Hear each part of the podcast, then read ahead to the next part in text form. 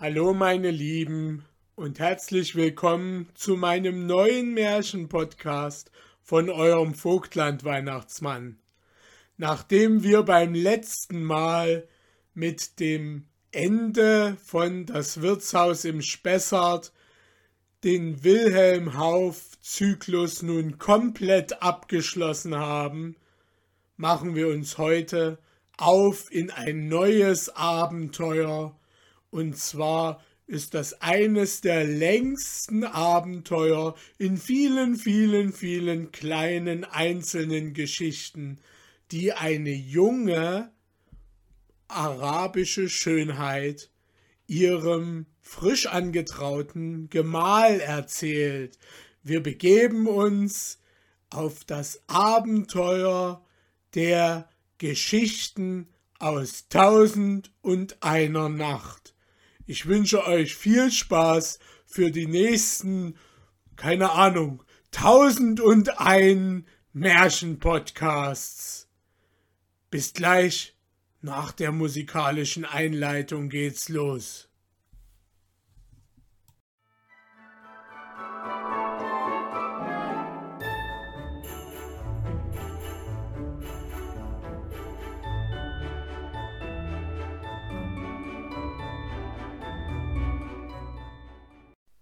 Tausend und eine Nacht. Arabische Erzählungen. Erstes Buch. Eingang. Bei dem Namen Gottes des Gnädigen und Barmherzigen, Friede und Heil über unseren Herrn Mohammed, den Obersten der Gesandten Gottes, auch über seine Familie und Gefährten insgesamt, Friede und Heil immer fortdauernd bis zum Tage des Gerichts. Amen, o du Herr der Welten. Das Leben der früheren ist eine Lehre für die späteren, dazu, dass der Mensch die Lehren, welche anderen zuteil geworden sind, schaue und sich daran belehre, und die Geschichte der älteren Völker lese und sich daraus unterrichte. Gelobt sei Gott, der die Begebenheiten der früheren als Unterricht für spätere aufgestellt hat. Zu dieser Art von Belehrung gehören nun auch die Erzählungen Tausend und eine Nacht genannt. Es wird nämlich von dem, was bei früheren Völkern geschehen, berichtet. Gott weiß das Verborgene, er ist allweise, und barmherzig und edel.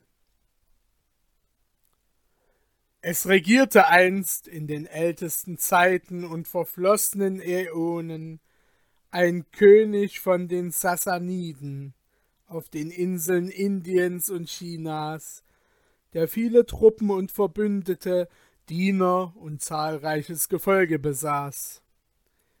Auch hatte er zwei wackere, tapfere Söhne, von denen jedoch der ältere noch tapferer war als der jüngere. Er herrschte über viele Länder und war so gerecht gegen seine Untertanen, dass ihn alle sehr liebten. Sein Name war Scheherban. Sein jüngerer Bruder hieß Schahseman und war König von Samarkand in Persien. Beide hatten ihre Heimat nicht verlassen und jeder regierte höchst glücklich zwanzig Jahre lang in seinem Reiche. Da sehnte sich der ältere König nach seinem jüngeren Bruder und befahl seinem Wesir, zu jenem hinzureisen und ihn zu ihm zu bringen. Der jüngere Bruder gehorchte alsbald und machte Anstalten zur Reise, und ließ Zelte, Kamele, Maultiere, Diener und Gefolge herbeikommen. Die Regierung war indes dem Wesir übertragen, und der König reiste ab nach dem Lande seines Bruders. Um Mitternacht erinnerte er sich etwas im Schlosse vergessen zu haben. Als er dahin zurückkam, fand er seine Frau in vertrautem Umgang mit einem schwarzen Sklaven. Bei diesem Anblick war die ganze Welt schwarz in seinen Augen. Er dachte, wenn dies schon vorfällt, ehe ich kaum die Stadt verlassen, was wird diese Verruchte tun, wenn ich einmal weit entfernt bin? Er zog sein Schwert und erstach beide. Dann ließ er sogleich wieder aufbrechen und reiste immer fort, bis er in die Nähe der Hauptstadt seines Bruders kam. Dort ließ er seinem Bruder durch Boten seine Ankunft melden. Dieser erschien sehr erfreut. Um ihn zu begrüßen, ließ er die Stadt beleuchten, setzte sich zu ihm und unterhielt sich aufs angenehmste mit ihm. Aber der König Schahseman dachte an die Begebenheit mit seiner Gemahlin, und diese kränkte ihn so tief, dass er bleich wurde und sein Körper an Kraft abnahm. Als sein Bruder ihn in diesem Zustande sah, dachte er, dies ist gewiss, weil er von seinem Lande und Königreiche entfernt lebt. Er ließ ihn deshalb in Ruhe und fragte nach nichts. Doch eines Tages sagte er zu ihm O mein Bruder, ich sehe, dein Körper wird immer schwächer und deine Farbe bleicher. Jener antwortete ihm Ich habe eine innere Krankheit. Aber er sagte ihm nicht, was er von seiner Frau gesehen. Hierauf versetzte der Ältere Ich möchte, dass du mit mir auf die Jagd gingest. Vielleicht wird dich dies zerstreuen. Da jener sich aber weigerte, ging er allein fort. Nun waren im Schlosse des jüngeren Königs, das heißt, das der jüngere Bruder bewohnte, Fenster, die auf den Garten seines Bruders gingen. Hier sah er auf einmal die Türe des Schlosses sich öffnen und zwanzig Sklavinnen und zwanzig Sklaven herauskommen. In ihrer Mitte ging die Frau seines Bruders, ausgezeichnet schön, und von bewundernswertem Wuchse.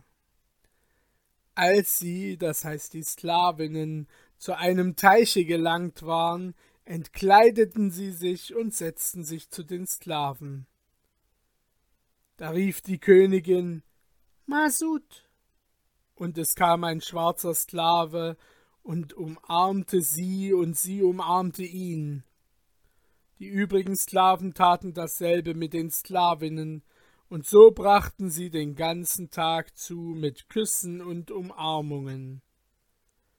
Als der Bruder des Königs dies sah, dachte er bei sich Bei Gott, mein Unglück ist geringer als dieses, dies ist mehr als mir geschehen.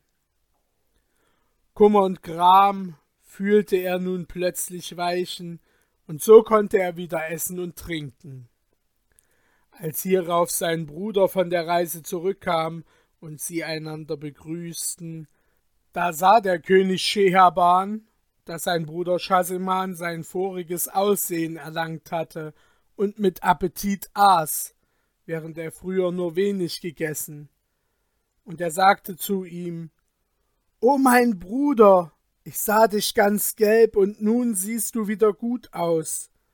Sage mir doch, wie dies zugeht worauf ihm jener antwortete Ich will dir zuerst sagen, warum ich übel aussah, und dann, wie ich wieder meine vorige Farbe bekam.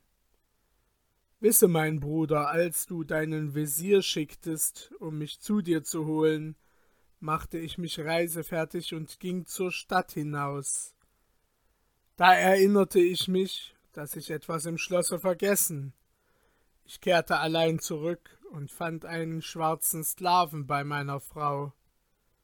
Ich erschlug sie beide und kam zu dir her und dachte immer an diesen Vorfall.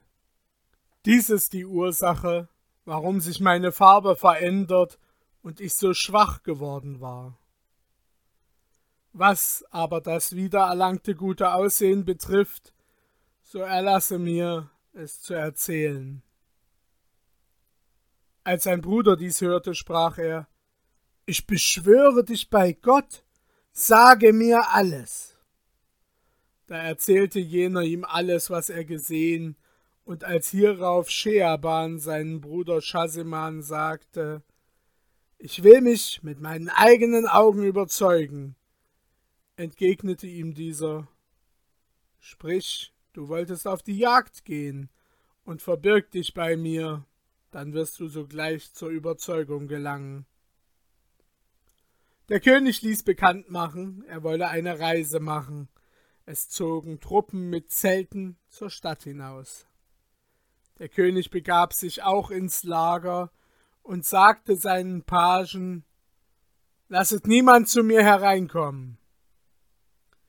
Er verkleidete sich dann und ging heimlich in seines Bruders Schloss, setzte sich dort ans Fenster, das den Garten beherrschte, und nach einer Weile kamen die Sklavinnen mit ihrer Gebieterin und den Sklaven in den Garten und taten wieder alles, so wie es der Bruder erzählt hatte. So lange, bis das Nachmittagsgebet ausgerufen wurde. Als Scheherban dies gesehen, verließ ihn die Besinnung, und er sprach zu seinem Bruder Schaseman, Komm, wir wollen unseres Weges gehen, wir wollen nichts mit der Regierung zu schaffen haben, bis wir jemand finden, dem es ebenso geht wie uns. Ist dies nicht der Fall, so sei uns Tod besser als Leben. Sie gingen hierauf zu einer verborgenen Türe des Schlosses hinaus und reisten Tag und Nacht, bis sie in eine liebliche Ebene kamen, wo neben dem Meere eine süße Wasserquelle sprudelte. Sie tranken von dieser Quelle und ruhten aus. Nach einer Weile fing das Meer an zu toben, es stieg eine schwarze Säule zum Himmel empor, die ihre Richtung gegen die Ebene nahm. Als sie dies sahen, fürchteten sie sich sehr und stiegen auf einen Baum, erwartend, was es wohl geben möchte. Da kam ein Geist von denen unseres Herrn Salomo, Friede sei mit ihm, von langer Statur, großem Kopfe und breiter Brust. Er hatte einen gläsernen Kasten auf dem Kopfe, an dem vier Schlösser von Stahl waren. Er setzte sich unter den Baum, auf welchen die Brüder gestiegen, legte den Kasten ab, nahm vier Schlüssel aus dem Schoß, öffnete die Schlösser und zog ein Mädchen heraus, vollkommen gewachsen, mit gewölbtem Busen, süßem Munde und einem Gesichte wie der Vollmond. Der Geist sah sie liebevoll an und sprach O Herrin aller freien Frauen, o du, die ich entführt, ehe sie jemand außer mir gekannt, o Geliebte meines Herzens, lass mich ein wenig in deinem Schoße schlafen. Hierauf legte er den Kopf auf ihre Knie und schlief und schnarchte wie der Donner. Als das Mädchen nun aber den Kopf in die Höhe hob und Scheerban und seinen Bruder erblickte, legte sie langsam den Kopf des Geistes auf den Boden und bat sie, sie möchten doch herunterkommen.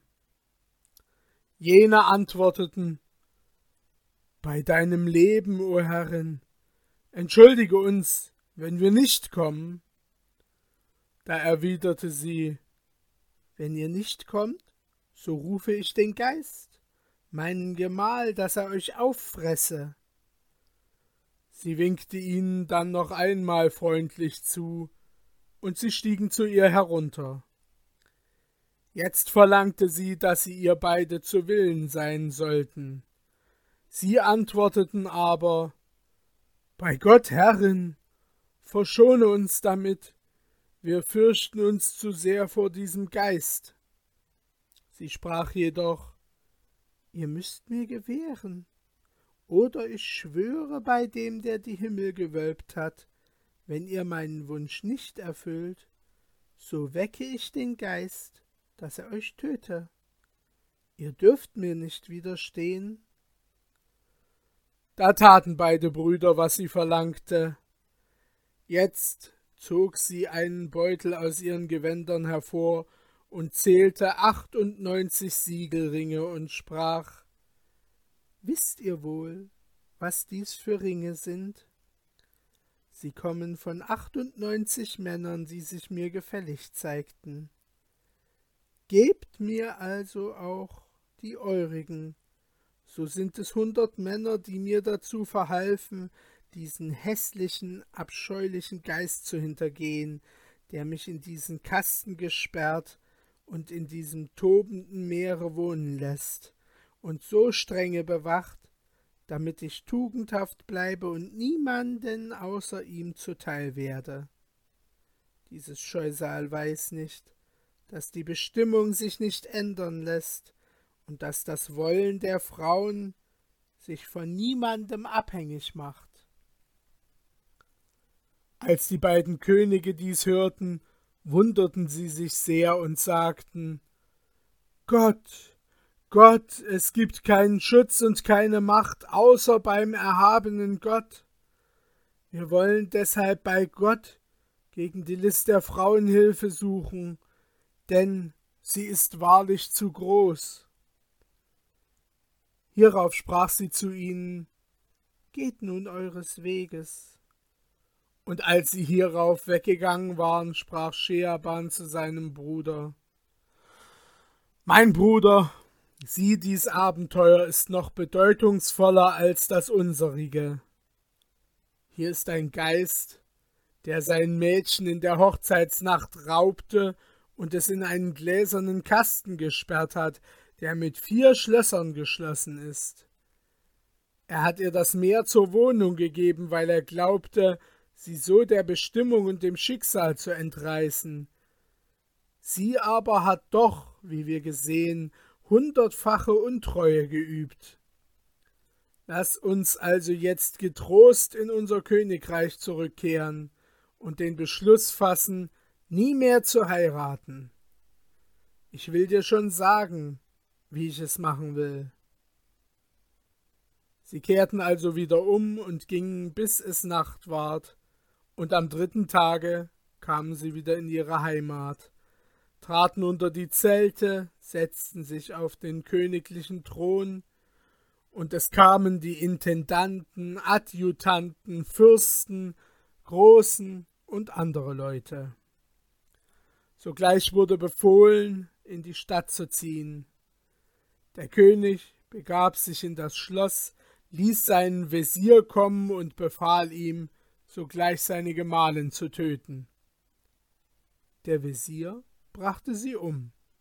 Alsdann ging der König zu den Sklavinnen, zog sein Schwert, erschlug sie alle, ließ dann andere kommen und schwur, dass er jede Nacht eine andere sich erwählen wolle, die er dann des Morgens hinrichten lassen werde, denn es gäbe auf der ganzen Erde kein tugendhaftes Weib. Schahseman machte sich auch sogleich auf, um abzureisen, nachdem ihm sein Bruder das Nötige zur Reise gegeben hatte. Und so kehrte er in sein Land zurück. Sultan Scheerban befahl indessen seinem Wesir, ihm die Sklavin für die Nacht zu bringen. Dieser führte ihm eine der Fürstentöchter zu. Der König verfügte sich zu ihr aber am Morgen befahl er dem Wesir, ihr den Kopf abzuschneiden. Dieser musste den Befehlen des Sultans gehorchen und sie umbringen. Dann schaffte er ihm eine andere Tochter der Großen des Landes, die auch wieder am Morgen umgebracht wurde, und so ging es lange fort.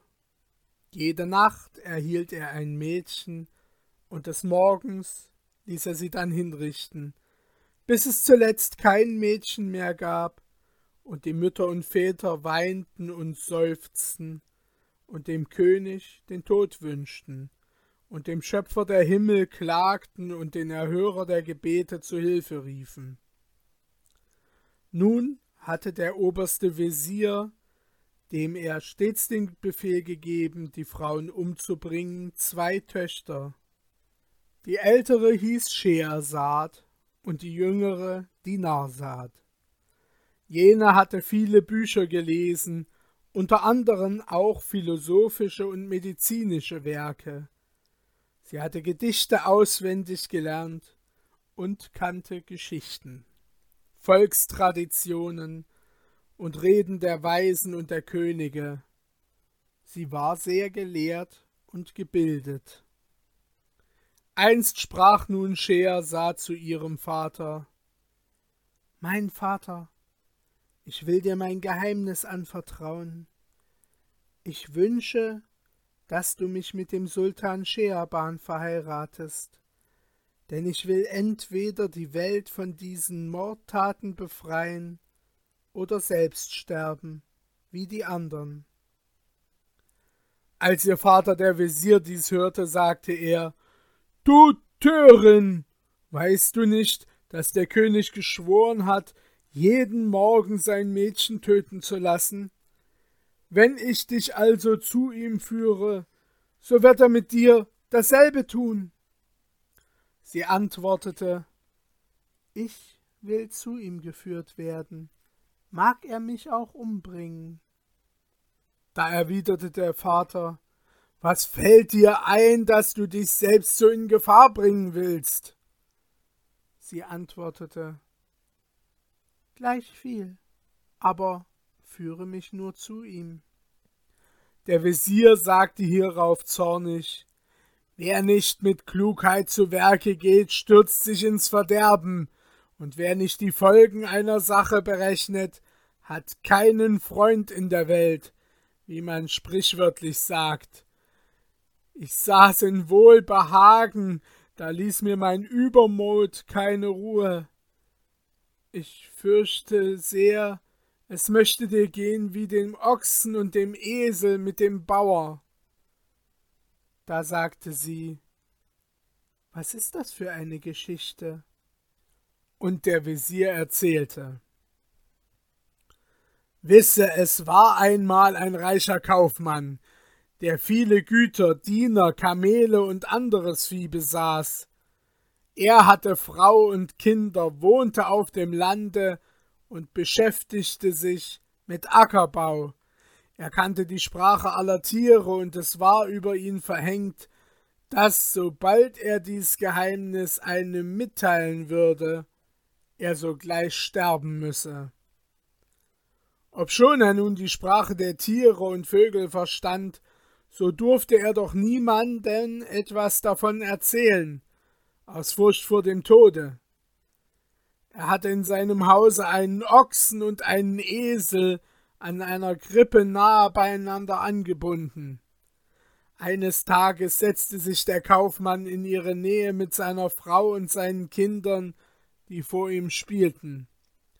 Da hörte er, wie der Stier dem Esel sagte Ich wünsche dir Glück zu deiner Ruhe zu der Bedienung, die du hast, indem man unter dir kehrt und spritzt und dir gesiebte Gerste und klares Wasser bringt, während man mich Armen von Mitternacht an fortführt und mich ackern lässt. Man legt auf meinen Hals etwas, das man Joch und Pflug nennt, und so arbeite ich den ganzen Tag, durchforsche die Erde, werde unausstehlich müde, werde noch von den Bauern geschlagen, meine Seiten werden zerschunden, an meinem Halse wird die Haut abgerieben, man lässt mich von einer Nacht zur andern arbeiten, dann bringt man mich in den Rindstall, wirft mir Bohnen mit Unrat vermischt und Spreu vor. Ich liege im Kot wie in einer Pfütze, die ganze Nacht, während du dich in einem gekehrten, bespritzten und abgeputzten Stalle befindest. Deine Krippe ist rein und mit Stroh befüllt, Du ruhst immer aus. Nur selten kommt unserem Kaufmann ein Geschäft vor, zu dem er auf dir reitet, und auch dann kehrt er bald wieder nach Hause zurück. Du ruhest, während ich mich abmühe, du schläfst, während ich wache, ich hungere, wenn du satt bist. Als der Stier ausgeredet hatte, wendete sich der Esel zu ihm und sagte O Dummkopf, wer dich den Vater der Verblüfften genannt hat, nicht gelogen. Du hast weder Verstand noch Schlauheit. Du weißt ja nicht zu raten und bringst dich allmählich durch deinen inneren Groll ums Leben. Hast du noch nie das Sprichwort gehört, wer keine Leitung annimmt, verfehlt den rechten Weg? Höre mich drum, Stier. Wenn der Landmann dich anbindet, so stampfe mit den Füßen, stoße mit den Hörnern und schreie immerfort, bis man dir Bohnen einwirft. Dann friss nichts davon, rieche nur so daran herum und schiebe sie zurück und koste sie nicht.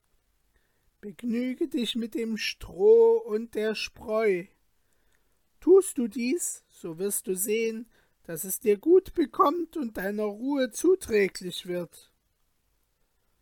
Als der Stier dies hörte und sah, dass der Esel ihm diesen Rat gegeben, dankte er ihm in seiner Sprache, wünschte ihm viel Gutes zum Lohne, hielt seinen Rat für gut und sprach zu ihm Mögest du vor allem Übel bewahrt sein, o Vater der Gescheiten. Dies alles, meine Tochter, geschah, während der Kaufmann es hörte und verstand. Als nun am folgenden Tag der Bauer kam, um den Ochsen herauszuführen und ihn an den Pflug zu spannen, damit er arbeite, da fand er den Ochsen nachlässig in seiner Arbeit, denn er befolgte den Rat des Esels. Als der Bauer aber anfing, ihn zu schlagen, fiel der Ochs aus List auf den Boden, so wie es ihn der Esel gelehrt, bis es Nacht geworden war. Da ging der Bauer mit ihm nach Hause und band ihn an die Krippe, aber der Ochs fing an, mit den Füßen zu stampfen und laut zu brüllen und suchte sich von der Krippe loszureißen. Der Bauer wunderte sich darüber und brachte ihm Bohnen und Futter. Der Ochse roch daran herum, ging zurück, legte sich weit davon nieder und kaute an dem Stroh und der Spreu bis zum Morgen. Als der Bauer kam und die Krippe voll mit Bohnen und Stroh fand und nichts daran fehlte und den Ochsen mit aufgeblasenem Leibe, ausgestreckten Füßen und fast ohne Atem erblickte, ward er sehr betrübt und sprach Bei Gott, der Ochs muss heute krank sein, Darum konnte er auch gestern nicht arbeiten. Er ging nun zum Kaufmann und sagte ihm Herr, der Ochs ist krank. Er hat diese Nacht nichts von seinem Futter gefressen. Da aber der Kaufmann die Sache wohl wusste, so sprach er zum Bauern Geh, nimm den listigen Esel, spanne ihn an den Pflug und zwinge ihn zur Arbeit, bis er des Ochsen Stelle versieht. Der Bauer spannte den Esel ein, führte ihn aufs Feld, schlug ihn und quälte ihn, bis er pflügte. Er schlug ihn so lange, bis er fast die Rippen zerbrochen und die Haut vom Halse abgeschunden hatte.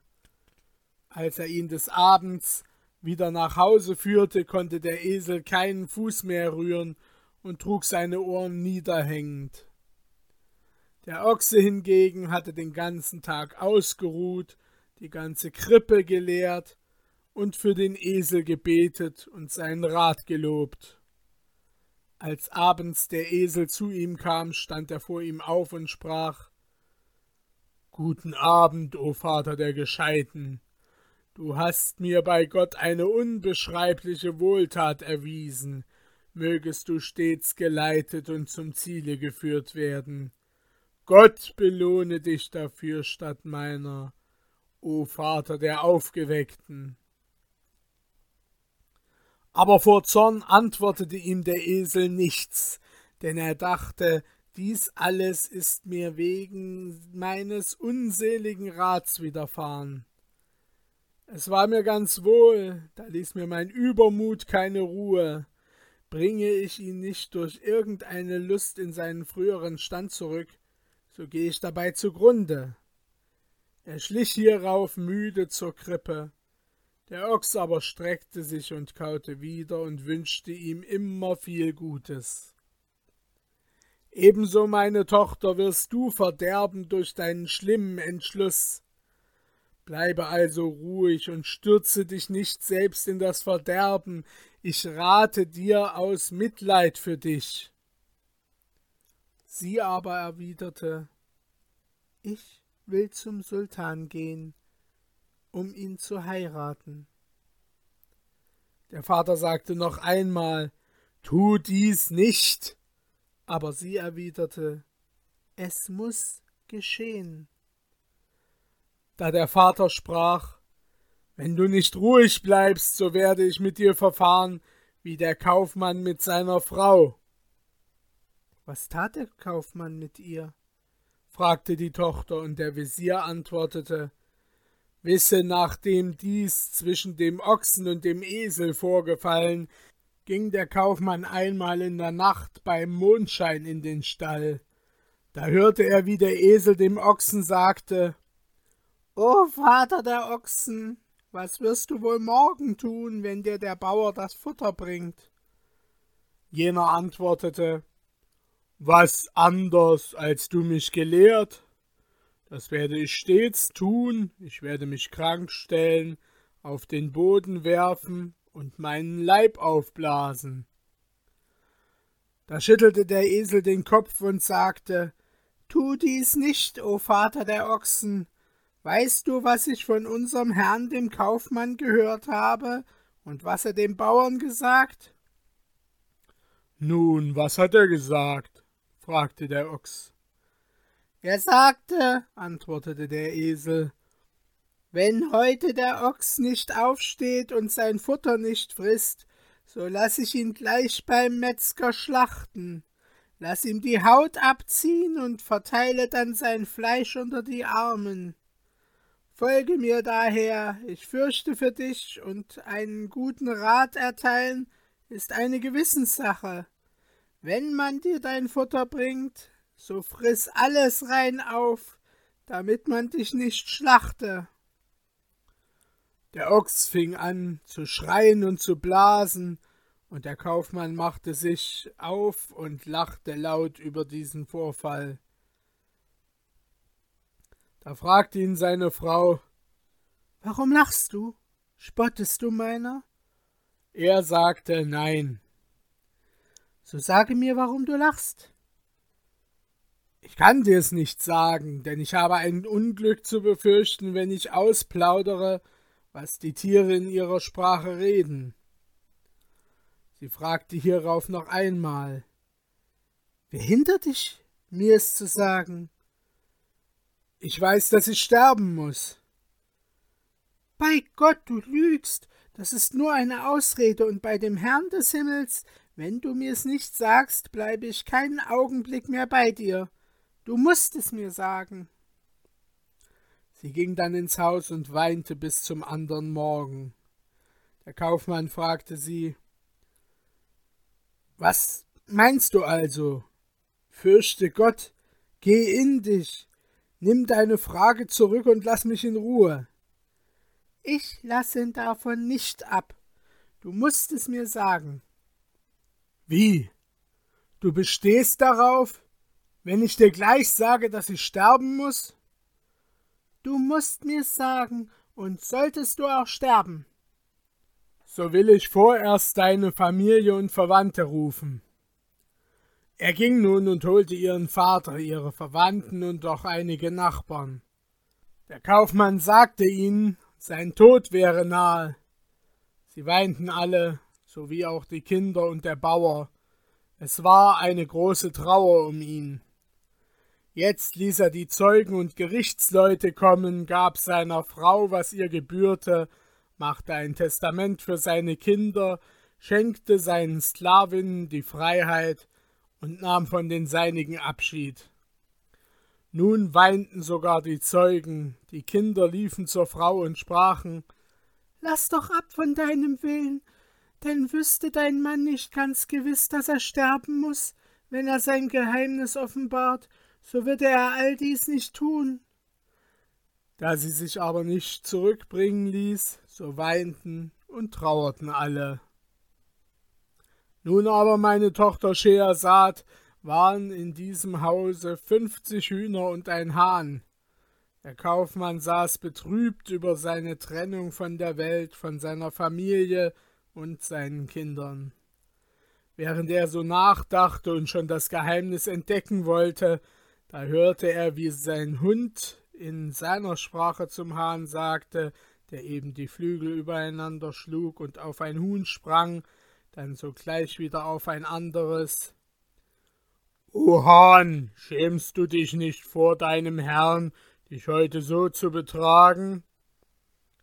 Was gibt's denn heute? Fragte der Hahn. Da antwortete der Hund. Weißt du nicht, dass unser Herr heute in Trauer ist, weil seine Frau durchaus sein Geheimnis wissen will, worauf er sogleich sterben muss? Es handelt sich nämlich darum, dass er die Sprache der Tiere erkläre, weshalb er sehr betrübt ist, und du schlägst mit deinen Flügeln und springst umher mit Freuden. Schämst du dich nicht?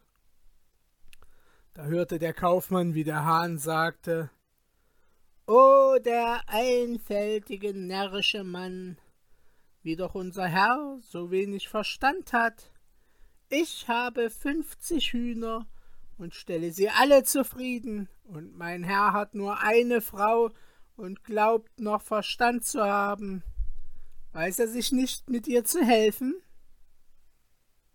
Da sagte der Hund, aber was soll er mit ihr beginnen? Und der Hahn antwortete, er sollte einen Eichenstock nehmen, mit ihr in sein Zimmer gehen, die Türe schließen, über sie herfallen und sie so lange prügeln, bis er ihr Hände und Füße zerschlagen Sie würde dann bald schreien, ich will keine Worte und keine Erklärung. Er solle sie aber dann so lange schlagen, bis sie von ihrer Verrücktheit ablässt, und er soll nicht aufhören, bis sie ihm in nichts mehr widerspricht. Tut er dies, so hat er Ruhe, bleibt leben und macht der Trauer ein Ende. Als der Kaufmann die Rede des Hahns mit dem Hunde hörte, stand er schnell auf, nahm seinen Stock von Eichenholz, führte seine Frau auf sein Zimmer, riegelte die Tür zu, angeblich um ihr die Erklärung zu geben, und fiel dann über ihre Rippen und Schultern mit Schlägen her. Er prügelte sie in einem fort. Sie schrie um Hilfe und sagte Ich will nach nichts mehr fragen. Zuletzt, als er müde war vom Schlagen, öffnete er die Tür.